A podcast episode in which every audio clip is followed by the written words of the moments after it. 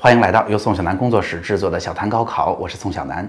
那今天的节目要为大家分享一个很有意思的话题，因为感觉起来好抽象，是不是没有一个明确的答案？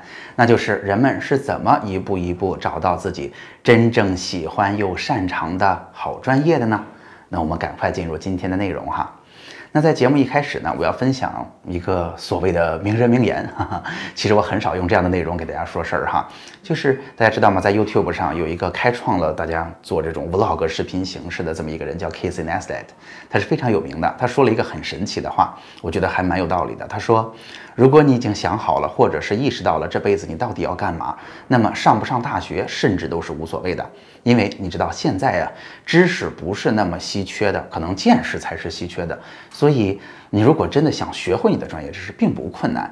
然而，如果你还没有想清楚自己这辈子到底要干嘛的话，那上大学是最简单的回答这个问题的方式。那我们先把它放在这儿来给大家解释解释，这是为什么哈？我还蛮认同的。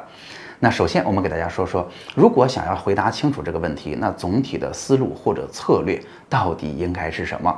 我的答案是，足够低成本的去做出选择，并且积极的去尝试验证这个选择。这里边有三个关键词，分别是低成本做选择和去验证。我来分别给大家说说这是什么意思哈。首先，我们先来说说低成本哈。我必须要给大家说，我们做选择啊，其实是有很大很大的机会成本的。什么叫机会成本呢？就是两个机会摆在我们面前，我们一旦决定选择。啊，A 这个机会了，那么相同的时间我们就不能做 B 这方面的尝试了，所以放弃的这一部分就是我们选择的成本。那也因此啊，在我们人生不同的阶段，我们做选择的成本是不一样高的。那大家想想看，就像我们选专业这件事儿吧，如果我们在高中做选择，其实它的成本是最低的。在志愿填报之前，如果我们想学别的专业了，我们只需要。动动脑子，做个决定，是不是？是不是？甚至我在做一对一的过程当中，也提醒同学们，如果在报志愿决定之前，你想换专业，你给我打个电话，这个事儿就解决了，是吧？那来到大学里边，成本就比高中高了一些，因为到大学里边，你想换专业，可能大学还是要设置一个门槛的。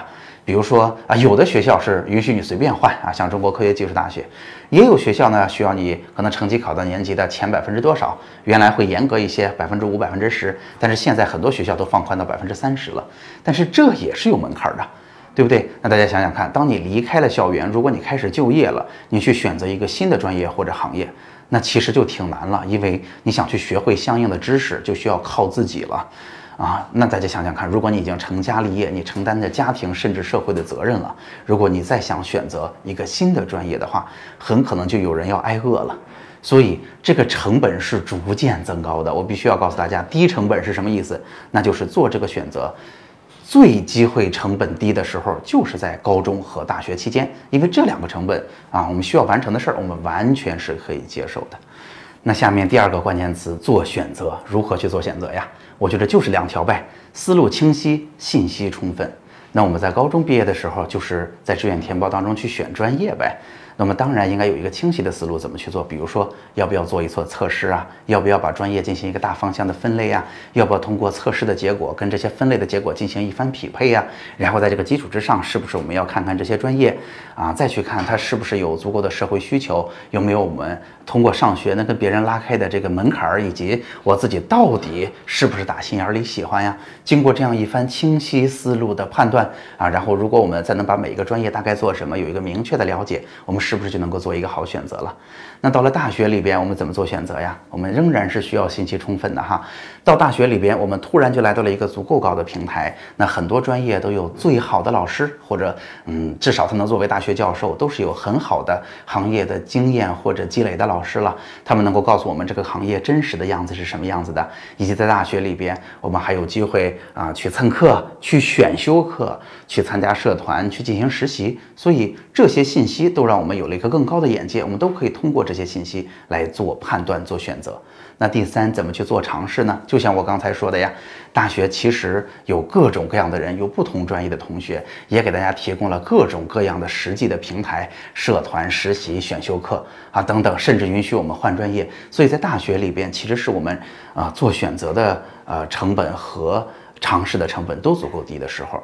大家有没有发现，咱们世界上最优秀的一些公司，其实都是大学没毕业的人做出来的？比如说微软啊，比如说 Facebook 呀，其实 Google 也是，也是在学校里边有了现成的东西拿出来做了一个商业的项目。所以啊，大学里的选择成本真的是蛮低的，否则大家不敢去做那么大胆的尝试。嗯，我也不瞒大家说，如果让我再有一次机会重新回到高中，甚至回到大学里的话，我一定不会像之前那样那么努力的去。学习，那不能说是学习吧，就是念书考试，而是我应该充分的用好这个平台，充分的、及时的啊，赶快的体验一下我可能感兴趣的各个领域到底长什么样。因为那个时候的成本简直低到不能再低了，我只需要晚上在食堂吃完饭回来。到各个教学楼转一转，或者到我们的板报栏前看一看，我就知道，嗯，我感兴趣的这些社团、这些领域在哪儿又举办活动了，我应该积极的去参加一下。然而现在到了实际工作之后，我如果再想去尝试这些事情、结识这些人，就变得非常困难了。好，那总体思路清晰之后，第二个我想为大家说清楚的就是，那在现有的新高考的政策之下，我们应该抓好哪几个时间阶段，走好哪几步，才能够把这件事做好。我分别给大家说一说哈。首先，我必须得说的是，大家不要把选择了一个人生正确的方向看得太简单。其实有很多人一辈子都没有做好这个问题的选择，甚至没有这个问题的答案。哈，这个问题并不简单。那我在这儿呢，举一个例子，告诉大家，其实做好这个选择，它实际大概能够做到的样子是什么样，以及它的成本有多高。哈，我对美国的教育也很熟悉，我给大家说一说哈。美国的同学们他有很多个选择呃具体的专业的机会。首先在高中阶段，它是允许你随便选课的，不像我们一样选课的这个门数其实是挺受限的。它在几十门的课程当中，无论是相对难度低一点的，还是难度高一点的，都有，都允许你去自由做选择。而且这些学科都可以最后的成绩计入到我们大学申请的。这个判断依据当中，所以啊，你甭管选什么学科，其实都 OK，大学都认可你。所以在高中阶段，我们就有了一部分选课的尝试，而且在高中阶段呢，学校就会硬性的要求你去社区里边做实践。可能在这时候还没有办法去做一份有收入的工作，但是在社区里边尝试不同的工种，了解不同的领域，其实就是一个开阔眼界的好机会。而且到了美国大学，大部分的学校其实换专业是非常容易的。它其实是说你修满了哪个专业的学分，最后就可以拿哪一个专业的学位。再想想看，这是不是门槛还是非常低的？那通常一个同学需要在大二结束之前来最后确定自己的专业，这也是非常晚的，对吧？而且这个截止时间呢，不是说嗯这。这以后就不允许你动了。只是如果大二结束的时候你还没有做好判断的话，你很可能本科四年是没法修完学分了，是仅此而已。所以他留给了大家从高中到大学，一直最晚到大二结束的时候，不断的，甚至没有选择成本的换专业的机会。大家想想看，这么去做其实成本并不低，想做出这个好的选择也并不容易。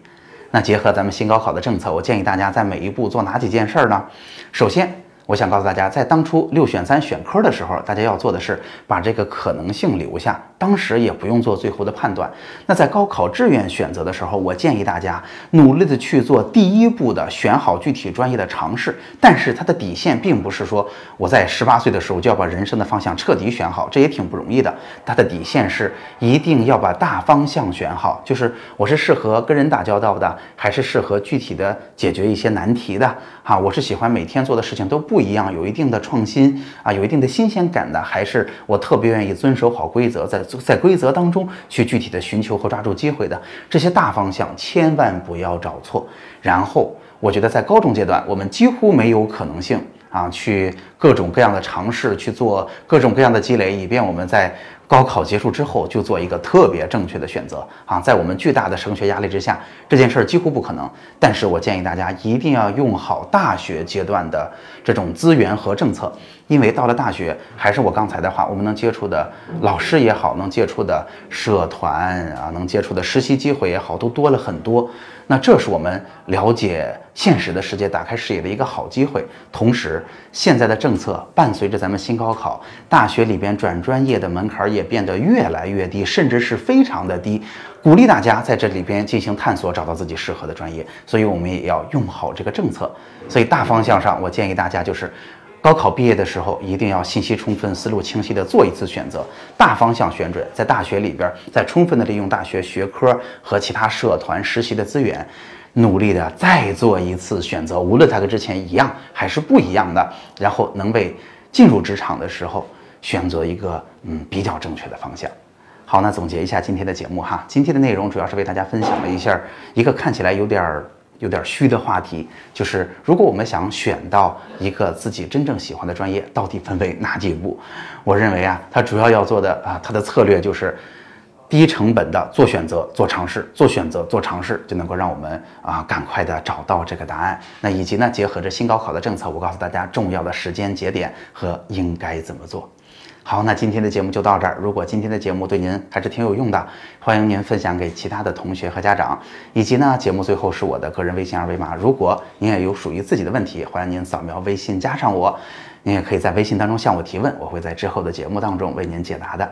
我们这期节目就到这儿，下期再见。